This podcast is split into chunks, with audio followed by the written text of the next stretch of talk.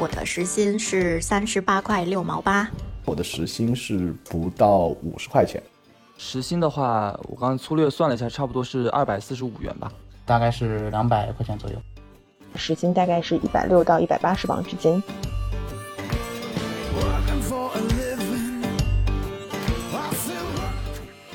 我从入职的第一天，就是一个准点下班的人。这件事情可以说是我最有勇气的一次拒绝加班的经历吧。我还把天王保心丸、速效救心丸带到了公司，放在自己的工位上。我就对领导明确的表示啊，我觉得这个呢不是我一个人能够完成的工作量，我觉得我应该去争取这些本应该属于我的休息的权利。我当时的心态是，除了生死都是小事，最差也不过被辞职，大不了不干了。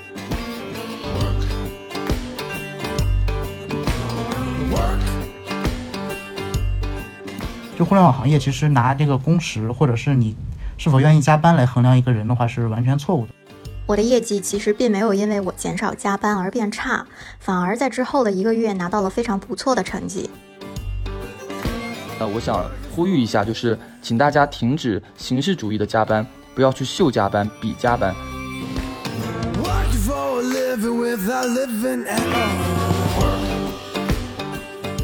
现场电台的朋友们，你们好。我是本期主播飞鱼。最近建厂出品了新的对谈系列节目《真心话实验室》，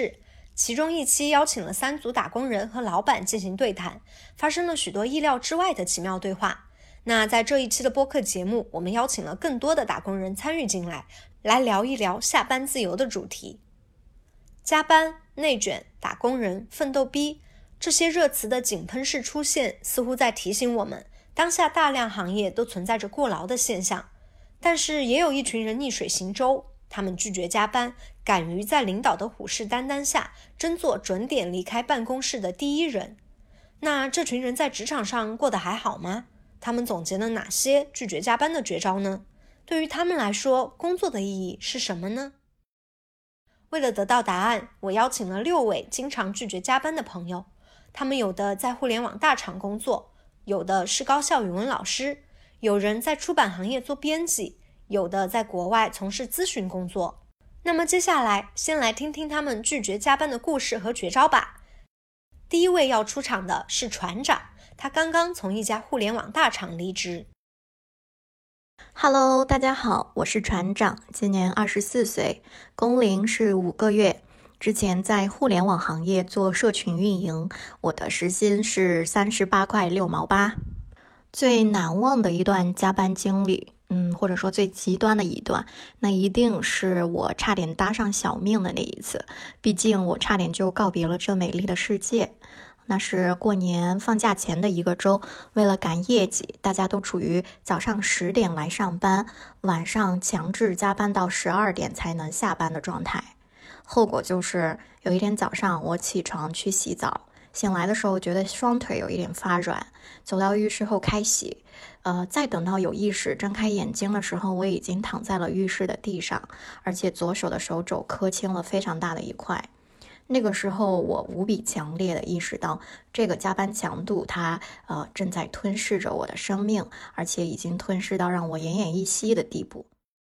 也就是从那天后，我开始勇敢的为自己争取更多的权益。我当时的心态是，除了生死都是小事，最差也不过被辞职，大不了不干了。难道要因为加班落下个什么终身后遗症？我的理由很正当，我告诉领导，我心脏不好，而且我还把天王保心丸、速效救心丸带到了公司，放在自己的工位上。有事没事的时候，我吃它一丸，来证明自己确实心脏不好。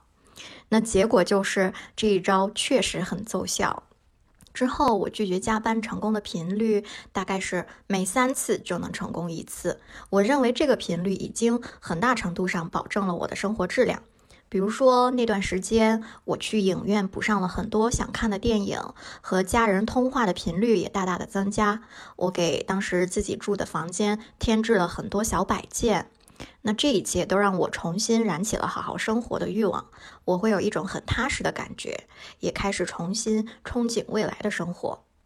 说到这里，不得不说的一点是，我的业绩其实并没有因为我减少加班而变差，反而在之后的一个月拿到了非常不错的成绩。这说明什么呢？这说明其实很多所谓的加班都是无效的，它是自欺欺人，在找心理安慰。因为生活和工作不是一个彼此消耗的对立关系，而是互相协助的关系。如果你生活丰富多姿，身心愉悦，那么我相信工作也会更有动力、更有效率、更有实质性的产出。Congratulations，Congratulations，Well done，Well done，Congratulations to you。不仅仅是互联网行业，许多在我们认知里很少加班的传统行业，其实也普遍存在着过劳的现象。某出版行业的一位诗人朋友，他就总结了自己非常独特的拒绝加班的方法。我是一个在出版行业工作的编辑，大家可以叫我诗人。然后我今年是二十八岁，已经打了四年工了。如果按那个常规二十二天八小时，应该我的时薪是不到五十块钱。呃，如果说领导周末或者深夜给我发消息，我大概率是不会读的。就是你知道那个钉钉或者我不知道飞书会怎么样，但我们现在用的主要是钉钉。就是你钉钉下拉可以看到啊，领导给你发一个，大概看个预览，就别点进去了。点进去就变成已读，已读未回，一定会让领导伤心。但你没读到，你可以说哎网不好，睡着了。除非他给你打电话。那如果打电话就急到这个程度上的活，大部分时候都可以做一做吧。我从入职的第一天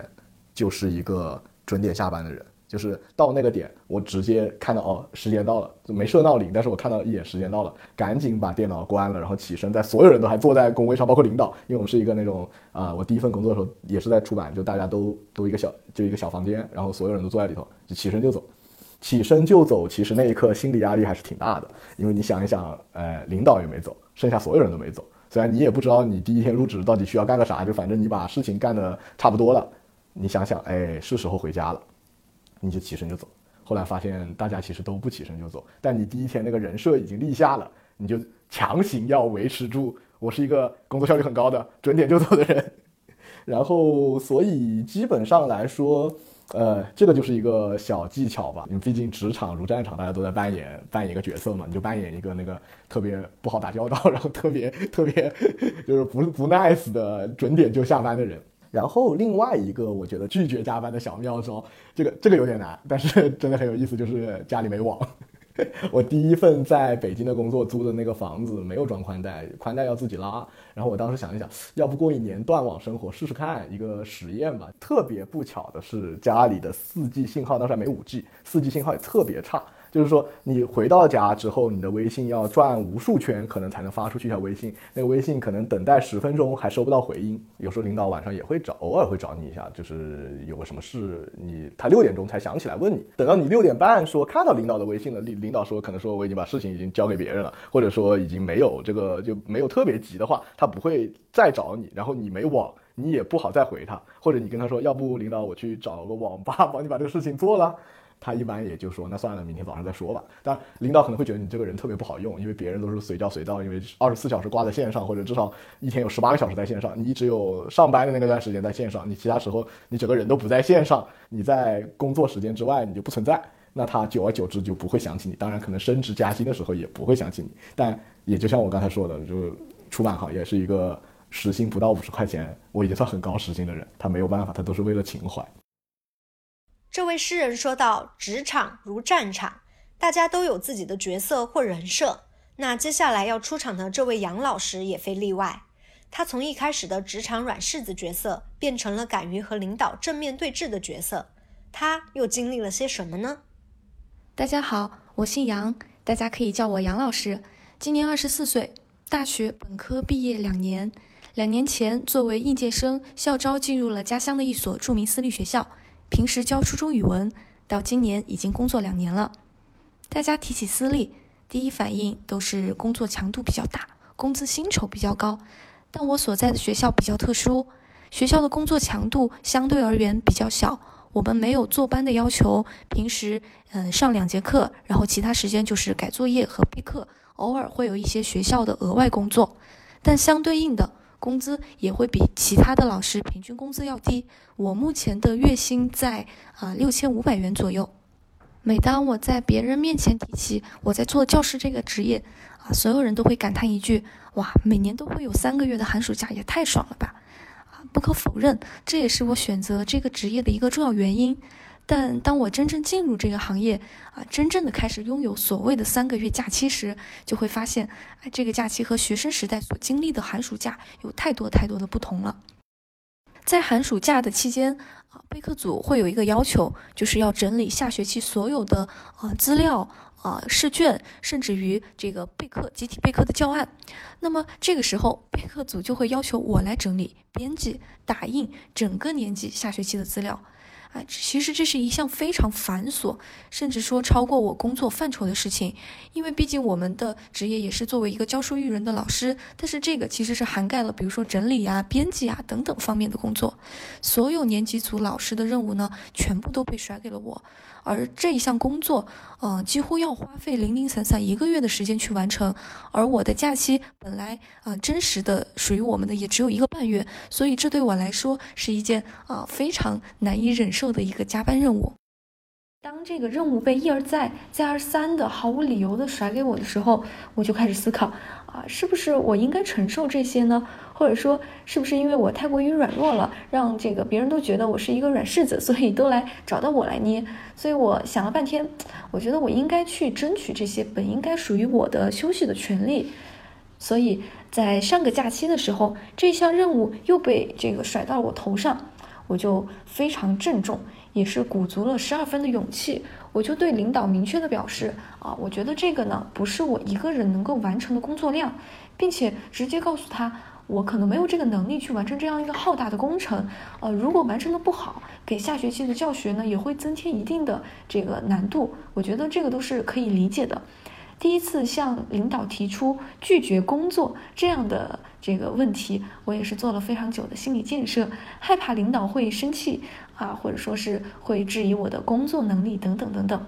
但是啊，当我真正提出来这个事情的时候啊，非常出乎我的意料。领导首先就向我表示了非常大的歉意啊，他说啊，确实不应该把这些事情都让我一个人来做啊，加上我又是新老师，很多事情确实没有那么的懂，嗯，但是紧接着他表示啊，这个事情呢，毕竟也是我们年级组的事儿，与下学期的教学任务息息相关，所以啊，确实也是必须要做的啊，我也说我表示理解，我会做。然后领导就说啊，这样这个以后这些事情呢，我们会啊这个合理的安排给嗯众多老师进行参与，而非我一个人来做。我觉得这个结果还是我比较能够接受的。然后从此之后呢，这个啊，我就真的没有再收到过这种超出我工作范围或者说工作能力之外的事情。年级组的事情呢，也被合理的安排给每一个老师来做。这件事情可以说是我最有勇气的一次拒绝加班的经历吧。在职场上有一些不太公平或者说是啊自己承受不了的工作量时，我觉得。可以试着向领导提出，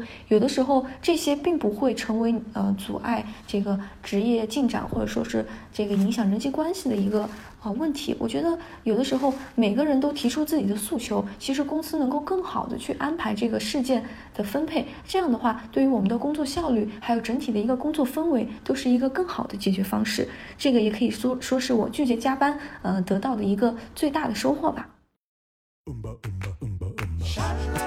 Congratulations,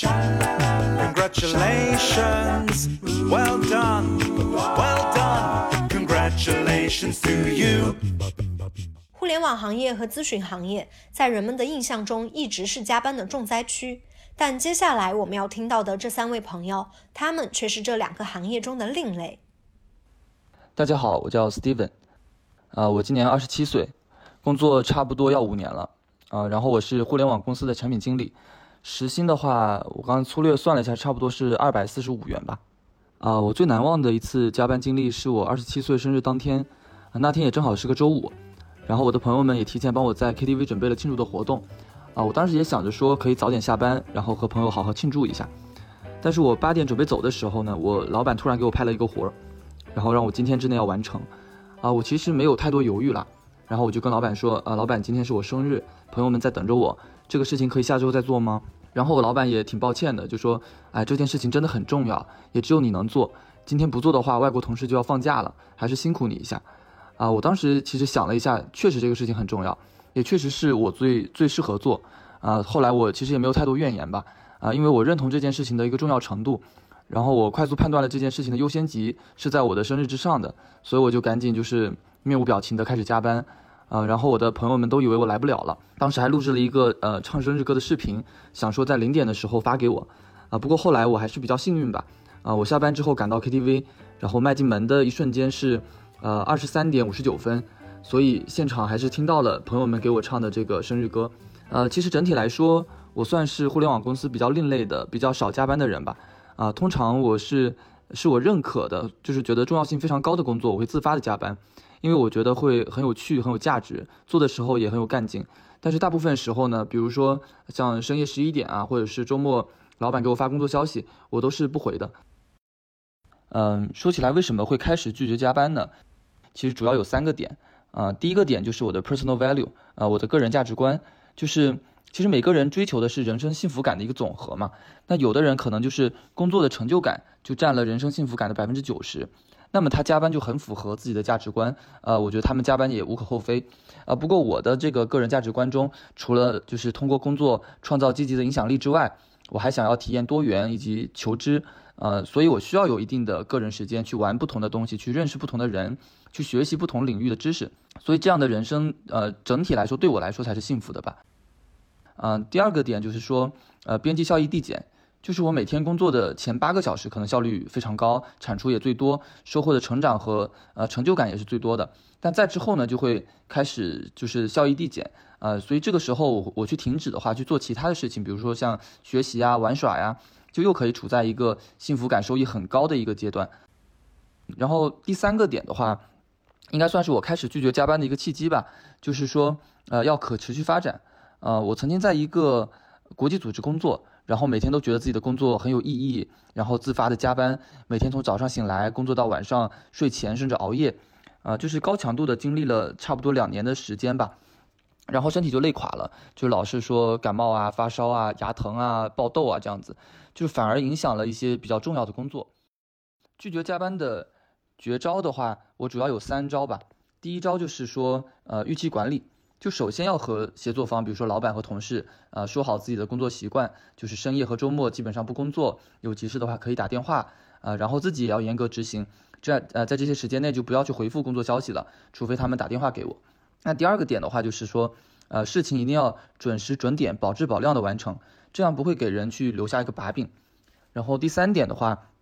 呃，就是要接受职业发展的一个不完美，呃，正如我前面提到的，就是，呃，你为了追求人生幸福感的总和，呃，势势必会少花一些时间在工作上，呃，那么自然那些花了更多时间的同事呢，可能会获得更多一点点的机会。我其实算是想的比较清楚吧，就是我宁可职场上慢那么一点点，也不希望说牺牲自己沿途的呃风景。Well done, well done, congratulations to you. 他们称呼我为宇哥，然后我的年龄是二十五岁，工龄的话目前是三年，现在就是一个互联网行业的一个程序员，然后时薪的话大概是两百块钱左右。其实作为那个互联网行业的程序员来说，加班是很经常的。呃，有一次复盘会吧，然后是涉及到多方，然后可能有十几个人，然后有不同的部门，就是针对一个问题的，嗯。就是问题的回溯，然后以及一些定责的有关的事项，就因为像这种定责的问题，各个部门然后就互相甩锅，而且这个会议的主持人也对这个会议的把控也不是特别好，然后就导致这个会我们一堆人可能就开到了十二点之后，还一直还在争论，然后自己就嗯比较烦躁。拒绝加班的话，其实最开始因为校招毕业来的话，基本都不会拒绝加班的，然后就就是要呃向大家展示展示你自己的一定的积极性，会有两个。呃，转折点吧，就是我自己来说的话，然后第一个的话就是，呃，首先自己就是有一次病了，然后而且是就是比较就是休息不够导致的，然后，嗯，病的还算比较严重，然后那次的话后来就就有点抗拒加班。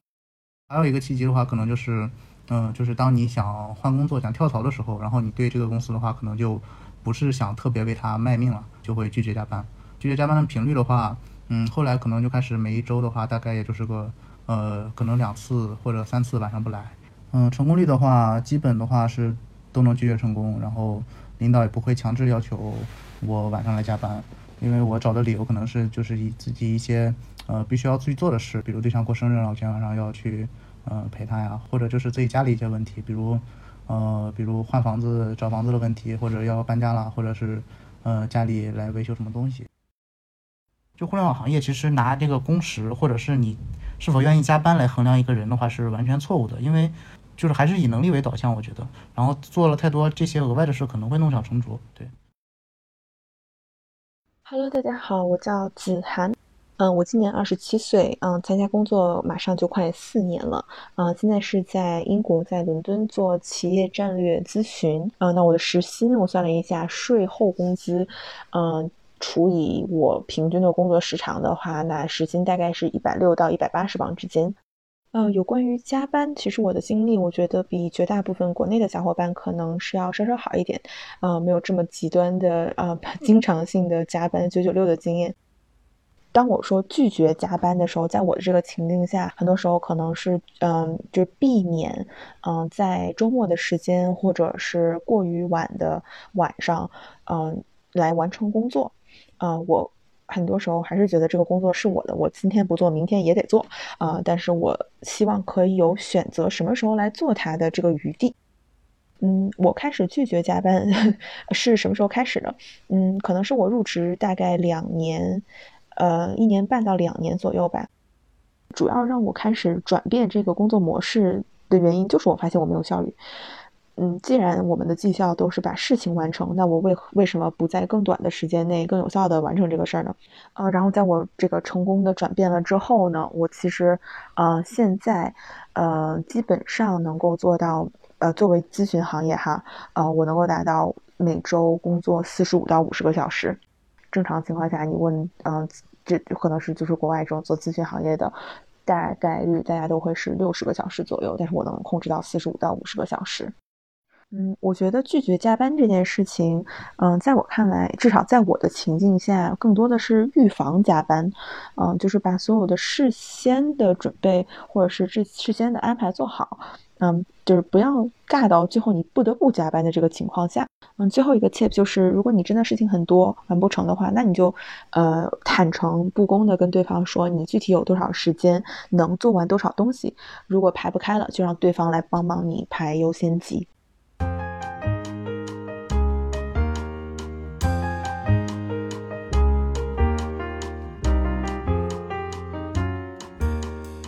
听了大家拒绝加班的故事和绝招，同样身为打工人的我，感觉收获不少，甚至觉得自己离真正的下班自由又近了一大步。当我们在讨论拒绝加班的时候，我们到底在讨论什么呢？是真的不热爱自己的工作吗？还是说生活和工作总是对立的？可能很多人小时候都问过长辈这样一个问题：我们为什么一定要上学？然而长大之后，我们似乎搞丢了质疑的勇气，默认了那些人人都在做的事，也是我们人生的必经之路。也因此，成年人似乎很少提出疑问：我们为什么一定要工作呢？是谁发明了上班？工作真的让我们的生活变得更美好了吗？工作和生活的意义又是什么呢？在出版社工作的诗人对此有自己的见解。他还向大家推荐了几本非常有意思的书。我努力工作是为了什么？为了寻找一种意义、价值，或者说，呃，有一定的经济回报。跟父母说：“你看，我是在干活的。”然后不至于让他们太担心。呃，工作对我来说，其实情怀的成分还蛮大的，因为觉得小的时候会说，其实是被书改变了自己的对世界的看法和认知，当然也就想做书来改变别人对世界的看法和认知。之前大卫格雷伯他有一本书在中国没有上，叫做 bullshit job，就是那种狗屎工作，就是有一些工作他认为就不是创造意义、创造价值，就是你要很用力才能。白扯出一个道理，说为什么要设置这个工作？为什么这个工作还能给你发钱？它有什么打手型啊？有就是就是显得你很威严，这种秘书啊、前台啊这种，就反正它分了很多工作类型。那如果是从事这样的工作的话，某种程度上来说，拒绝加班或者说寻找到自己在工作以外的意义和价值，其实还挺重要的。工作的意义蛮有意思的，就是它某种程度上折射的是生命的意义，因为对于我或者对于任何一个现代人来说，可能工作要占据你生命里面非常大的一个部分。那么在这样一个情况下，其实最重要的一点是，人怎么样不虚度这一生？那么我其实有还有蛮多有意思的选题或者书可以给大家推荐。就第一个其实是托尔斯泰的《伊凡·伊里希之死》，其实谈的就是一个人如果没有过好自己的一生，一辈子就这么随随便便，或者说没有特别热爱的东西就过去了。等到你快死的时候，你觉得哎，其实每个人都不会觉得自己哪一刻要死，但是你如果就得病了，死亡觉得开始临近了，你就会开始反思回想自己这一生到底是怎么过来的。及早看这本书，可能及早的会让你开始思考我这一生是怎么过来的。那么及早的思考这个问题，可能你就会说，哎，那我到底要不要加班？我的人生到底是不是应该围绕着工作展开？或者工作在我的人生中到底是什么什么一个地位，什么一个价值？这个书挺有意思的。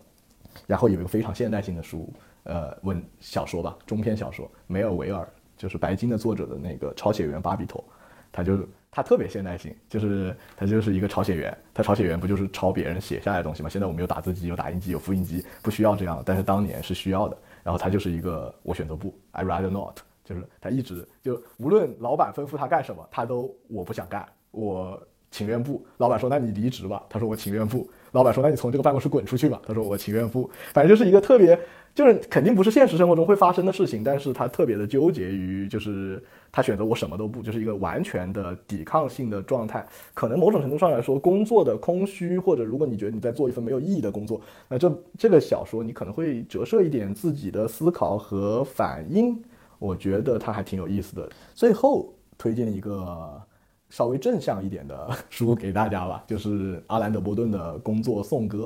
那个书其实也蛮有意思。他作为一个其实有点像个随笔作家，有点像蒙恬的那种观察者。他其实是就是我香港有一种说法叫做 work shadowing，就是你去观察近距离观察别人是怎么工作的。有一些是做饼干的，还有做会计的。就是你可能想到这些工作，就是可能有些特别重复，特别没有意义，或者就是你都看不到你的工作的成果到底在哪里。但是他就是去帮你找到意义。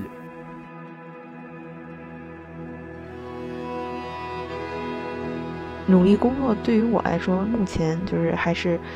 当工作是被定义为为别人工作的时候，那就意味着收入呀，嗯，财富积累的途径和一个营生吧。我觉得在我还没有思考，呃，清楚我想，呃，就是我。我人生的意义之前，或者我毕生要追求的事业是什么之前，嗯，至少目前的这个工作让我认为，哎，其实我还是做了一些有意义的事情的，还在为社会提供着价值，尽管这不是我最想要提供的那一个价值。嗯，在我这个。寻找到了我生命的意义和我毕生的事业之后，呃，那等到那个时候，我觉得工作就是我在做我想要做的事情了，我在给这个社社会、这个世界留下一点影响吧。嗯，你这么努力工作的话，嗯，是为了什么？可能就是为了我的家人，然后我的另一半，或者我以后未来的家庭以及我的孩子。因为如果没有，嗯，别人的期望，可能自己也。嗯，不会那么努力，因为自己的话是比较容易满足的。啊，我觉得工作是快乐的，因为我还是很认可我工作的意义的。我我觉得确实能帮助到人们。然后作为产品经理呢，这个工作又会需要我有创造力啊，严谨的逻辑，不错的审美啊，较强的同理心、协调能力、沟通能力、领导力等等。所以我觉得还是很有挑战、很有意思的。啊，对我来说的话，就是努力工作，除了赚钱之外，呃，就是让我。不受工呃这个金钱所累，还是会让我得到一个个人价值的一个实现吧，就是会为世界创造一些积极的影响力，啊，同时我很相信就是借势修人，就是通过做事情来修炼我自己，呃，对于全民过劳的社会现状，啊，我觉得作为个体的话，首先要了解自己真正想要的是什么，不要盲目的去被裹挟着往前走，其次就是说要了解自己的承受能力，啊，有的年轻人是为了面子或者一些执念吧，就是刚在这个北上广深不走了。啊，但是一线城市的生活呢，又超出了自己的承受能力。嗯，最后的话呢，我想呼吁一下，就是请大家停止形式主义的加班，不要去秀加班、比加班。啊，我曾经在一家公司呃工作的时候呢，那个老板就是老是夸某某员工加班很多，而不是去夸就是某某员工工作成果非常好。啊，导致很多员工白天在那边摸鱼，然后下班时间到了开始表演加班，去博取老板的一个关注和赞赏。啊，我当时白天就是很可能很高效的把工作做完了，下班准备走。然后反而得到老板一句：“哎，你怎么这么早走啊？总有些事情可以再做的吧，这样的一些一些话语，呃，这种形式上的一个内卷是比实质的内卷要更加的可悲和没有意义的。啊，我选择为了生活而工作，所以呃，我压缩我的工作时间，只做我应做的。我不想做任何多余的事情，因为工作对我来说就是很简单的一件事情，是为了我生活的一部分而已。但如果每个人都能够这样平衡好生活与工作的问题，选择一种自己认为舒适的规则去实践，那么工作时间应该在限定在哪一个范围之内？每个人都可以有自己的标准。可能在其他人看来时间太长，或者说是压力太大，但是只要你自己觉得 OK，那完全就没有问题。只是这个标准，我想也不是一下子每个人都能制定出来的，这也是在工作与生活的一个长时间的拉锯战之中慢慢实践出来的。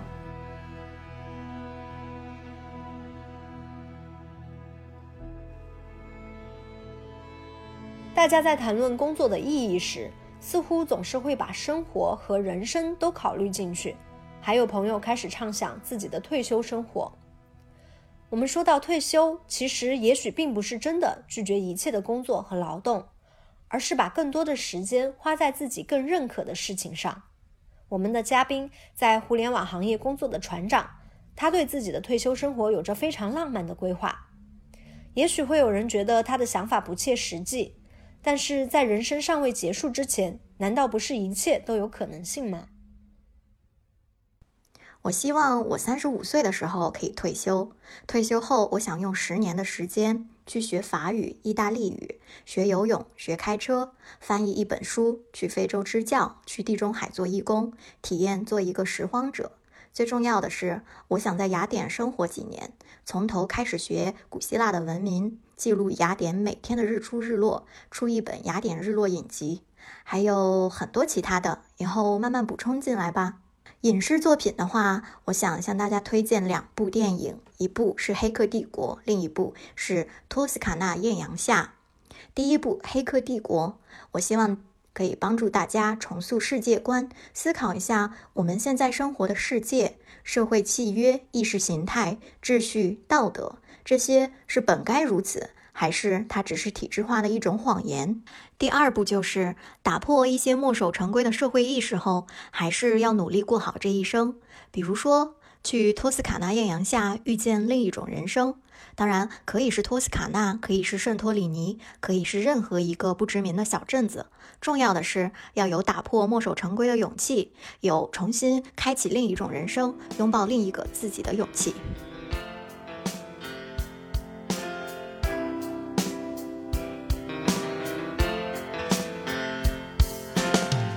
People say I'm crazy. Doing what I'm doing. Well, they give me all kinds of warnings to save me from ruin. 非常感谢这六位勇敢的朋友给我们分享了自己拒绝加班的故事和绝招。希望这期播客能让各位听众们重新思考工作和生活的意义。那这期节目就到这里啦，主播也要为下班自由拿出自己的行动了，拜拜。Say I'm lazy. Dreaming my life away. Well, they give me all kinds of advice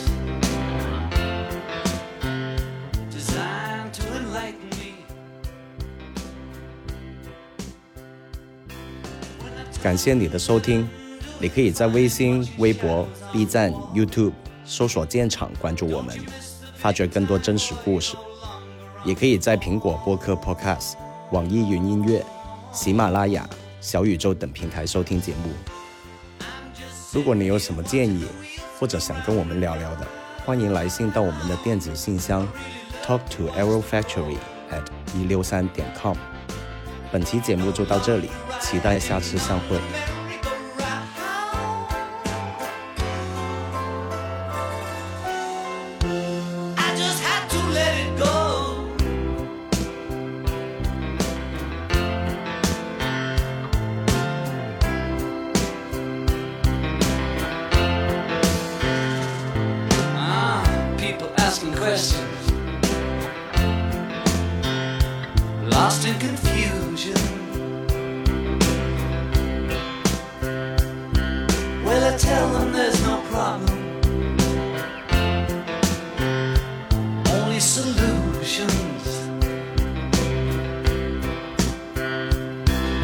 They shake their heads and they look at me as if I've lost my mind.